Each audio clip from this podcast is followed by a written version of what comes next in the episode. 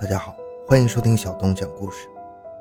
在上个世纪八十年代，有这样一个人，从村里的一个小木匠出身，后来居然成为了浙江悍匪的头目，组建了一支庞大的队伍。但是他没想到，到最后落了一个被兄弟背叛的下场。他到死都不相信自己最好的兄弟会背叛他。欢迎收听由小东播讲的《浙江悍匪头目张卫》。落网后才知被手下骗了两千万，哭着说：“我不信。”回到现场，寻找真相。小东讲故事系列专辑由喜马拉雅独家播出。浙江悍匪头目张卫的一生堪称传奇。他出生于一九六七年，是个土生土长的浙江温岭人。长大后，他学了一手不错的木工手艺，凭借着自己一身的本事，很快成为了十里八乡有名的木匠。这样的生意虽然红火，但是要赚大钱，毕竟还是有差距的。张卫并不甘心这辈子就这样平平淡淡的过下去，他思索着自己还能去干些什么。上个世纪八十年代，走私之风盛行，张卫的家乡浙江温岭拥有狭长的海岸线。是走私集团打开内陆的大门，走入内陆的风水宝地。一九八九年，他遇到了一个走私团伙的头目，果断地放弃了自己的木匠生涯，走进了走私的道路。他并不满足于跟着大哥手下赚钱，他决定自己另起炉灶，自己做事儿。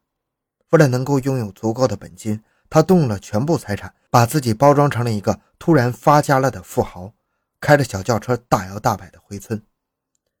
村民们对突然发家的张卫产生了极大的好奇，纷纷问他怎么做到的。这时候，张卫就向村民们编造了一个谎话。不少村民心动了，人为财死，鸟为食亡。但是，当村民的发财大梦还没开始做的时候，张卫就突然以走私之名被警察带走了。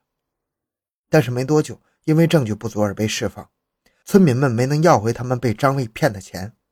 原因是张卫车里的百万巨款在路上神秘的失踪了，没有任何人知道这笔钱去了哪里。人们能看见的只是，在短短的一个月以后，张卫在最繁华的街道租下了三间门面，做起了服装生意。几乎可以肯定的是，这笔钱就是被张卫私吞了。一个普通人是不可能做到这些的。他的背后还有一个军师在为他出谋划策，这个人名叫李志毅。当年的李志毅在温岭市公安局刑侦队任职，兼任当时的温岭市的走私办负责人。这个人就是张卫背后的靠山。从此以后，他便成为了张卫集团的军师。一九九二年，张卫因为走私一批香烟与人产生纠纷，急需找一个内部人替他解决。经熟人引领，认识了李志毅，两人很快以兄弟相称。一九九三年，张卫给李志毅送去了十万块。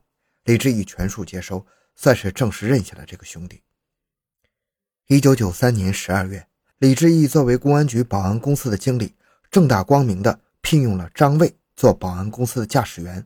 张卫居然开上了警车，这样的身份让张卫的走私生意更加风生水起。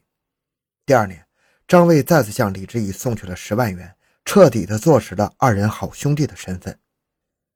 几年后。李志毅从公安系统退了下来，转身走进了张卫的集团。有了第一笔资金，张卫看到一个赚钱的门道，那就是制作、贩卖金属靶。这种金属作用范围非常广，不但在汽车过滤系统中有作用，还能稳定电压。当时每公斤的价格已经在三十万元左右。为了能做上这个生意，张卫找到了自己的连金陶刚毅。陶刚毅手底下有一个废旧金属生产厂。里面掌握着金属靶的生产工艺，他通过自己的小舅子劝说陶刚毅放弃厂子，随后将这个生产厂接手了过来。很快，这个厂子就让他赚得盆满钵满了。张卫真的发财了，不少人都在街上看到他新买的劳斯莱斯。张卫的生意越做越好，与同行的矛盾却越来越突出。张卫意识到自己需要组建一支属于自己的保安队。这样就能够威慑那些对自己不满的同行们。在军师李志毅的帮助下，这支保安队组建的有模有样。一开始，保安队里总共有五十九个打手。在李志毅的安排下，这五十九人被分成五个小队，分布在城市的各个角落。在张卫身边还跟着八人的保安团。这八个人统一的保镖打扮，黑色西装、墨镜、通讯设备。每当张卫需要去银行取钱，这八个人就跟在身后，气势汹汹。而这就是张卫黑帮集团的雏形。慢慢的，张卫的保安团也吸收了不少社会的闲散人员。由于待遇丰厚，很快就有许多人前来投奔。张卫为这些人制定了严苛的管理条例，保证他们能随叫随到。他们几乎是无恶不作呀。他们在当地几乎做到了头领的位置，几乎所有人提到他们都会感到恐惧。比如，一九九六年十月十五日，张卫的亲戚开车在路上发生了碰撞，亲戚和对面车主谁都不服谁，很快就发生了肢体冲突。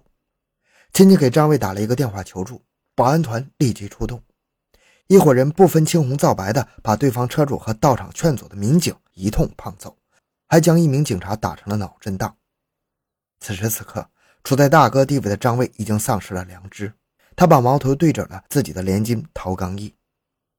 原来，陶刚毅在将工厂转让给张卫之后，又把生产靶的工艺传给了自己的哥哥陶刚正，这导致两人在生意上处于竞争关系。于是，张卫决定教训一下陶刚正。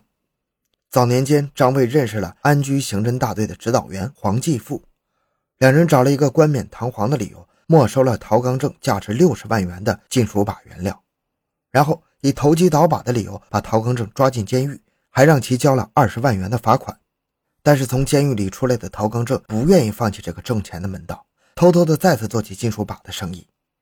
看到陶刚正依然不服，张卫动怒了，他派出了自己最得力的打手，在张卫的安排下，打手带领保安队六个人冲进陶刚正的家里。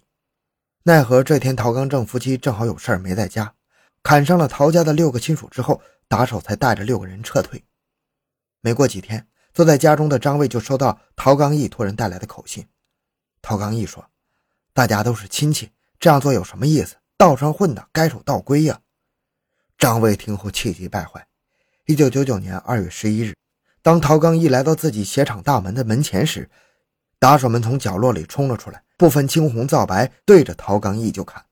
两名工人见状不妙，急忙赶来帮忙。当天，两人一个当场毙命，另外一个身受重伤。第二天晚上，手下给予他一同作案的小弟两万元，安排剩下几个人逃离了案发城市。张卫的成功还离不开他另外一位贵人，这位贵人名叫王秀芳。王秀芳本是一家宾馆的总经理，后来他慢慢开始干起民间借贷的生意，靠着宾馆总经理的身份。王秀芳慢慢在温岭市建立了属于自己的关系集团。王秀芳几乎在当地混得如鱼得水，甚至攀上了温岭市市长的高枝可谓是当地的地头蛇。一九九五年十月，张卫小舅子驾驶私家车出外游玩的时候，发生了剐蹭事故，由一名叫毛国斌的民警处理。在接到电话后，张卫带着人匆匆赶到事发现场，并将毛国斌一顿毒打，随后一路逃到了江西。这一次，由于不在李志毅的管辖范围内，所以无法动用李志毅的关系。张威就想到了王秀芳。王秀芳对这次帮忙求之不得。如果他这次出手，那就和张卫有了交情，后面再通过其他合作，还有挣钱的机会。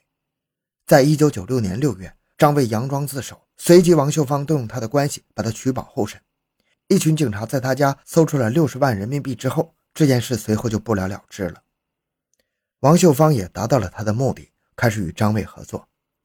开始，王秀芳只是把钱投给张卫，然后赚取利息。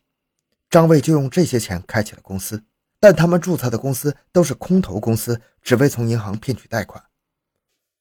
为了从银行套取更多的资金，两人盯上了当时的建设银行台州分行的行长，并开始对其使用小手段进行贿赂。不多时，经过两人精密的安排，这位意志不坚定的行长沦陷了。两人顺利地打通了当地的金融网络，随即一千五百万元的贷款就被打入了两人掌控的集团名下，行长得到了三十一万作为报酬。攀上了行长这支高枝两人贷款就更加方便了。这时，在建行温岭分行担任行长的段伟忠也看到了顶头上司的沦陷，他自己也要表示一下。他不断的越界向张卫的集团批复巨额贷款，总金额达到了五千零八十万元，造成了巨大的经济损失。靠着这些钱，两人的生意是越做越大。但是“树大招风”这句话一点没错，他们的好日子也马上到头了。一天早上，温岭的大街被铺天盖地的小字报占领，小字报上的内容事无巨细的介绍了张卫这些年来的恶行。张卫慌忙的派人把这些传单全都收回来，而且非常生气，究竟谁有这么大的胆子？原来温岭县有一位工人名叫张小海。他早就看不惯张卫的恶劣行径，他辞去了工作，决心一定要扳倒张卫。他不眠不休地四处收集罪证，并最终印成了小字报发到大街上。但是张小海还是被张卫抓到了，被殴打了二十六个小时。但是张小海没有放弃的念头，反而线人逐渐增多，最终一战成功的扳倒了这个大集团。一九九三年三月，已经被收拾干净的小字报再度卷土重来。这次的内容更加详尽。张卫怎么也想不到，消息竟然是自己最得力的打手姚建军提供的。原来，姚建军早已在张卫外出的时候与张卫的老婆好上了，散布消息铲除张卫这个路障，就能与张卫的老婆双宿双飞呀！张卫气急败坏呀！要不是李志毅在一旁拦阻，姚建军很可能在当场就失去了性命。但是让张卫没想到的是，李志毅与他也是表面的兄弟。为了骗取张卫的钱财，李志毅在张卫去上海建厂之前买下了三百亩地，并鼓动张卫用高价把这块地买下来。前前后后，他赚了张卫两千万元钱。张卫直到落网才知道这件事他惊讶至极，痛哭流涕。他哭着说：“我不信，我不信老李会骗我。”就这样。身边最信任的两个人就都背叛了他，最终张卫被判了死刑。